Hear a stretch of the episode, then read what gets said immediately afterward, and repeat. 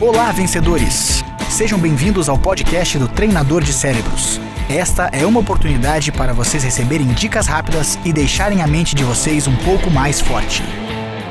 Todos nós passamos por momentos de estresse no nosso dia. É normal que a gente tenha que resolver muito problema, que a gente tenha que lidar com pessoas e situações.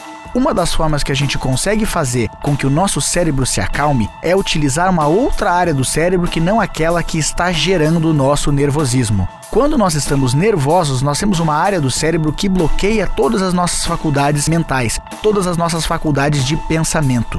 Para fazer um desbloqueio dessa área, o ideal é que a gente diminua o senso de alarme do cérebro, utilizando outras áreas.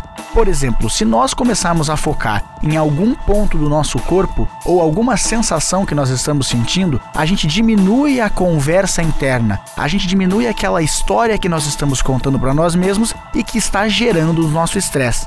Utilizar outras áreas do cérebro, outras atividades que estimulam áreas distintas fazem com que o nosso cérebro se acalme, o nosso senso de alarme diminua e a gente consiga desbloquear as nossas faculdades mentais. Da próxima vez que estiver nervoso, procure saber, por exemplo, qual é a sensação do seu relógio no seu punho. E aí você vai começar a perceber que o seu senso de alarme vai baixar e você vai pensar melhor. Faça o teste, experimente.